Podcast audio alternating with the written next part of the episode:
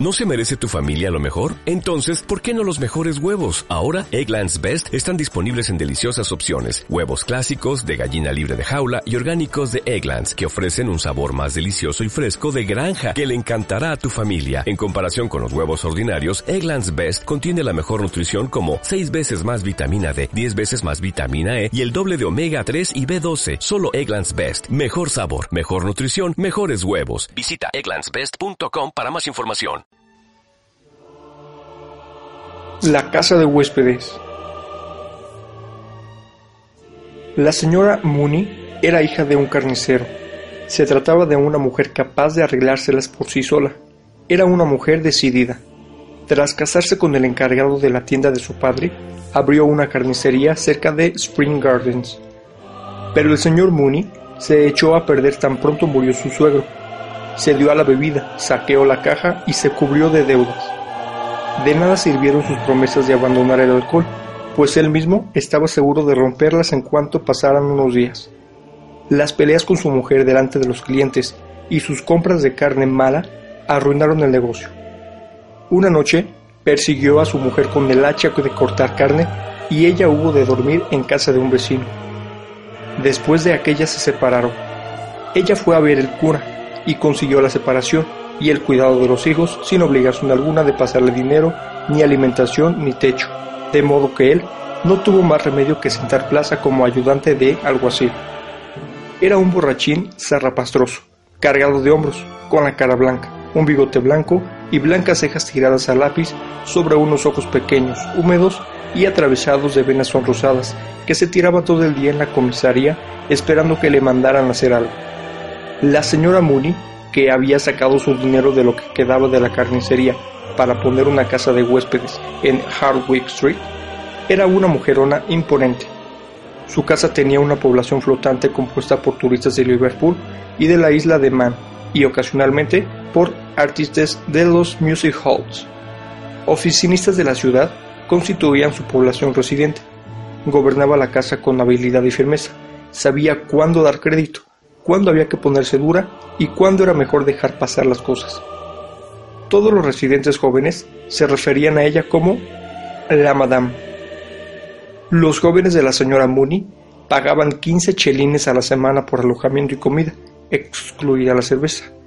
Tenían gustos y ocupaciones comunes y por eso se comportaban con una gran camaradería entre ellos, sometiendo a discusión las posibilidades de visitantes y locales.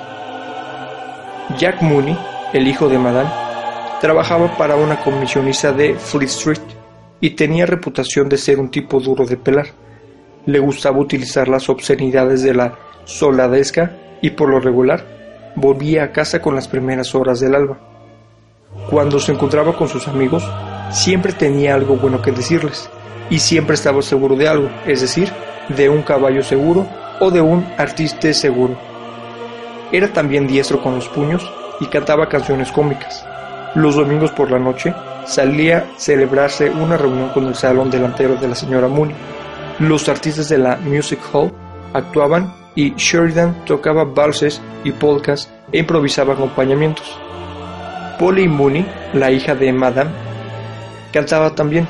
Cantaba: Soy una chica, pícara, no te has de avergonzar, porque sepas lo que soy. Polly era una chica delgada de 19 años con un pelo luminoso y suave y una boquita llena. Sus ojos grises con una sombra verde tenían el hábito de mirar hacia arriba cuando hablaba con alguien, lo que le confería el aspecto de una pequeña Madonna perversa. La señora Mooney había enviado a su hija a una oficina de la factoría de maíz para que se hiciera mecanógrafa, pero como el desacreditado ayudante del alguacil se presentaba todos los días de la oficina para que le dejaran tener unas palabras con su hija, ella la sacó de allí y la puso de nuevo en casa para que se encargara de las labores domésticas. Como Polly era muy vivaracha, su madre la encargó de llevar el funcionamiento de los jóvenes, pero la señora Mooney, que tenía muy buen juicio, sabía que los jóvenes no pretendían otra cosa que pasar el rato. Ninguno iba en serio. Así transcurrieron las cosas durante largo tiempo, y la señora Mooney comenzaba ya a pensar en que Polly volviera a la mecanografía cuando se percató de que había algo entre Polly y uno de los jóvenes, observó a la pareja y no dijo nada. hasta que llegó una clara mañana dominical de principios del verano, con un calor prometedor, pero con brisa fresca. Todas las ventanas de la casa de huéspedes estaban abiertas y las cortinas de encaje buscaban como globos la calle bajo los cristales de guillotina. El campanario de George Church repicaba constantemente y los fieles solitarios o en grupos atravesaban la plazoleta delante de la iglesia manifestando su propósito por su porte reservado no menos que por los pequeños volúmenes en las manos enguantadas.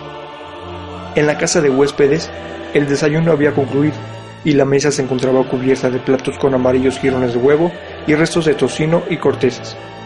La señora Mooney, sentada en un sillón de Anea, miraba cómo Mary, la criada, recogía los restos del desayuno, ordenándole que guardara las migas y mendrugos de pan para hacer un budín el martes. Cuando la mesa estuvo limpia, guardado el pan y puestos bajo llave la mantequilla y el azúcar, la señora Mooney comenzó a reconstruir la conversación que había tenido con Polly la noche anterior. Las cosas eran tal como ella había supuesto. Había sido franca en sus preguntas y Polly había sido franca en sus respuestas. Ambas habían sufrido una cierta violencia, por supuesto violencia por su parte al no querer recibir las noticias de un modo demasiado desenvuelto o que pudiera sugerir que había hecho la vista gorda y violencia por parte de Polly, no solo porque semejante tipo de alusiones le resultaban siempre violentas, sino también porque deseaba evitar la suposición de que en su sabia inocencia había sabido adivinar la intención oculta tras la tolerancia de su madre. La señora Mooney miró instintivamente al pequeño reloj dorado de la repisa de la chimenea en cuanto a través de su sueño se dio cuenta de que las campanas de George Church habían dejado de tocar. Eran las once y diecisiete minutos. Tenía tiempo de sobra para poner las cosas claras con el señor Doran y alcanzar la breve de 12 en Marlborough Street. Estaba segura de lograrlo.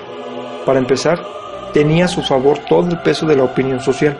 Era una madre ultrajada. Le había permitido vivir bajo su techo, dando por supuesto de que se trataba de un hombre de honor y él había abusado sencillamente de su hospitalidad. Él tenía 34 o 35 años de edad, así que la juventud no se podía utilizar como excusa, no podía ser excusa la ignorancia, pues se trataba de un hombre que había visto algo de mundo. Él se había aprovechado sencillamente de la juventud e inexperiencia de Polly, eso era evidente. La cuestión era, ¿cuál había de ser la reparación ha de haber reparación para tales casos. Todo está bien para el hombre. Él puede seguir su camino como si nada hubiera ocurrido una vez logrado su momento de placer, pero la chica había de pechar con las consecuencias. Algunas madres se contenerían con resolverte el asunto mediante una suma de dinero. Sabía de casos así, pero ella no. Para ella solo había una reparación adecuada para la pérdida del honor de su hija, el matrimonio. Revisó las cartas a su favor antes de enviar a Mary a la habitación del señor Doran para decirle que quería hablar con él. Estaba segura de conseguirlo. Se trataba de un joven serio, no de un disoluto o un bocazas como los demás. Si se hubiera tratado del señor Sheridan o del señor Mead o de Bantam Lyons, su tarea sería mucho más ardua. No creía que estuviera dispuesto a afrontar la publicidad. Todos los huéspedes de la casa sabían algo del asunto algunos habían inventado detalles.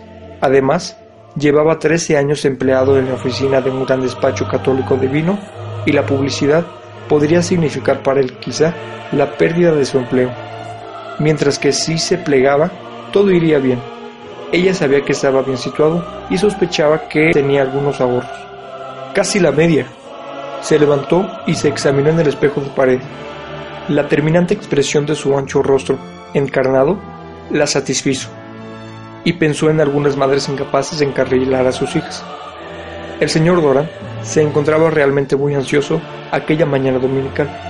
Había intentado afeitarse dos veces, pero la inseguridad de su mano le había obligado a desistir. Una barba rojiza de tres días festoneaba sus mandíbulas y sus gafas se empañaban por la humedad cada dos o tres minutos, de modo que tenía que quitárselas y limpiarlas con el pañuelo de bolsillo. El recuerdo de su confesión la noche anterior le causaba un intenso dolor. El sacerdote le había sonsacado todos los ridículos detalles del asunto, y al cabo había magnificado de tal modo su pecado que no pudo por menos de agradecer que le brindaran la manera de repararlo. El mal estaba hecho. ¿Qué podía hacer ahora sino casarse con ella o huir? No podía comportarse como si aquello nada tuviera que ver con él. No había duda de que las habladurías del asunto llegarían ciertamente a oídos de su patrón. Dublín es una ciudad tan pequeña. Todo el mundo está al tanto de lo que le pasa a todo el mundo. Sintió los latidos de su corazón calientes en la garganta y en su excitada imaginación oyó la voz áspera del viejo señor Leonard. Que venga el señor Doran, por favor. Todos sus largos años de trabajo desperdiciados por nada, toda su laboriosidad y diligencias tiradas por la ventana. Él había corrido sus juergas como cualquier otro joven, se había jactado de ser un libre pensador y había negado la existencia de Dios ante sus compañeros de taberna. Pero todo eso era agua pasada, casi. Todavía comparaba el Reynolds Newspaper todas las semanas, aunque cumplía con sus deberes religiosos y llevaba una vida regular durante las nueve décimas partes del año. Tenía dinero suficiente para establecerse, no se trataba de eso. Pero la familia no la vería con buenos ojos. En primer lugar, estaba la mala reputación de su padre, y a continuación venía la cierta fama que estaba cogiendo en la casa de huéspedes de su madre. Le daba la impresión de que estaba atrapado. Podía imaginarse a sus amigos hablando del asunto entre risas. Ella era un poco vulgar. A veces decía freído por frito y me sé en vez de seme. Pero ¿qué importaba la gramática si él la quería de veras? Le resultaba imposible decidir si la quería o la despreciaba por lo que había hecho. Él también tenía su parte de culpa, desde luego. Su instinto le urgía a no casarse, a mantenerse libre. Ya se sabe, en cuanto te casaste, te acabaste.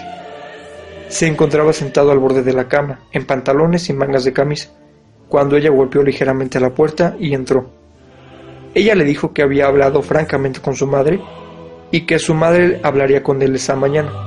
Se puso a llorar y le echó los brazos al cuello, diciendo, Oh, Bob, Bob, ¿qué voy a hacer? ¿Qué puedo hacer? Estaba dispuesta a suicidarse, dijo. Él la consoló delicadamente, diciéndole que no llorara, que todo iría bien, que no tuviera miedo, sintiendo en la camisa la agitación de su pecho. Aunque él no tenía la culpa de lo sucedido, recordaba perfectamente, con la curiosa y sufrida memoria del celibato, las primeras y fortuitas caricias que sus ropas, su aliento, sus dedos le habían otorgado hasta que una noche, cuando ya se había desnudado para meterse en la cama, ella llamó tímidamente a su puerta. Quería usar la vela de su habitación para encender de nuevo la suya, apagada por una ráfaga. Ella llevaba una bata de dormir de franela estampada. Su blanco empeine brillaba en la abertura de sus chinelas de piel y la sangre bullía cálida bajo su piel perfumada. Sus muñecas y manos también exhalaron perfume al moverse para encender la vela. Cuando él regresaba a altas horas de la noche, era ella quien le calentaba la cena. Él apenas se enteraba de lo que comía sintiéndola junto a él, a solas, por la noche, en la casa durmiente. Y sus atenciones. Si la noche era algo fría o húmeda o ventosa, era seguro que un vasito de ponche le estaría esperando. Quizá podrían ser felices juntos. Subían las escaleras juntos, de puntillas, cada uno con una vela, y al llegar al tercer descansillo se daban las buenas noches con desgana. Se besaban. Él recordaba bien sus ojos, el roce de sus manos y el delirio que lo poseía. Pero el delirio pasa. La frase que ella había hecho resonó en sus oídos como un eco, aplicada a sí mismo. ¿Qué voy a hacer? El instinto del celibato le aconsejaba retirarse, pero el pecado estaba a la vista. Incluso su sentido del honor le decía que semejante pecado requería una reparación. Estaba sentado con ella en el borde de la cama cuando Mary se presentó en la puerta para decir que la señora quería verle en el salón. Él se levantó para ponerse la chaqueta y el chaquetón, más desvalido que nunca. Cuando estuvo vestido, se inclinó hacia ella para confortarla. Todo irá bien, no tengas miedo. La dejó llorando sobre la cama, sollozando suavemente. Oh, Dios mío. Al bajar las escaleras, las gafas se le empañaron tanto que tuvo que quitárselas para limpiarlas. Le hubiera gustado elevarse, atravesar el tejado y salir volando a otro país donde jamás volviera a oír hablar de su problema, pero una fuerza le empujó a bajar las escaleras peldaño a peldaño. Los rostros implacables de su patrón y de la madame no perdían detalle de su desconcierto. En el último tramo de escaleras se cruzó con Jack Mooney, que subía de la despensa acariciando dos botellas de Bass. Se saludaron fríamente, y los ojos del amante descansaron durante uno o dos segundos en una ancha cara de bulldog y en un par de fornidos brazos cortos. Cuando llegó al pie de la escalera, miró hacia arriba y vio a Jack vigilándole desde la puerta del cuarto trastero. Súbitamente recordó la noche en que uno de los artistas del Music Hall, un pequeño londinense rubio, hizo una alusión bastante osada a Polly. La fiesta casi se vino abajo por la violencia de Jack. Todos trataron de apaciguarle. El artista de Music Hall, un poco más pálido de lo habitual, mantuvo la sonrisa y dijo que no había querido ofender a nadie. Pero Jack no dejó de gritar, diciéndole que si cualquiera pretendía jugar con su hermana, él se encargaría de hacer que se tragara los dientes, tal cual se lo estaba diciendo. Polly siguió sentada un ratito al borde de la cama, llorando. Después se secó los ojos y se miró en el espejo. Mojó la punta de la toalla en la palangana y se refrescó los ojos con el agua fría. Se miró de perfil en el espejo y se arregló una horquilla sobre la oreja. Después volvió para sentarse a los pies de la cama. Miró durante largo rato los almohadones y su visión despertó en su cabeza unos agradables recuerdos secretos. Descansó la nuca en el frío rodapié metálico de la cama y entró en un ensueño. Su rostro perdió todo rastro de perturbación. Con paciencia casi jubilosa, sin inquietud alguna, esperó a que sus recuerdos dieran paso, poco a poco, a la esperanza y a las virtudes del futuro. Su esperanza y sus visiones se hicieron tan intrincadas que los salvadores que miraba desaparecieron de su vista, como desapareció de su memoria la razón de su espera. Al cabo oyó que su madre la llamaba, se puso en pie y corrió a la barandilla. Poli, Poli. Sí, mamá. Baja, querida. El señor Doran quiere hablar contigo. Y en ese momento recordó que era todo lo que estaba esperando. ¿No se merece tu familia lo mejor? Entonces, ¿por qué no los mejores huevos? Ahora, Egglands Best están disponibles en deliciosas opciones. Huevos clásicos, de gallina libre de jaula y orgánicos de Egglands, que ofrecen un sabor más delicioso y fresco de granja que le encantará a tu familia. En comparación con los huevos ordinarios, Egglands Best contiene la mejor nutrición como 6 veces más vitamina D, 10 veces más vitamina E y el doble de omega 3 y B12. Solo Egglands Best. Mejor sabor, mejor nutrición, mejores huevos. Visita egglandsbest.com para más información.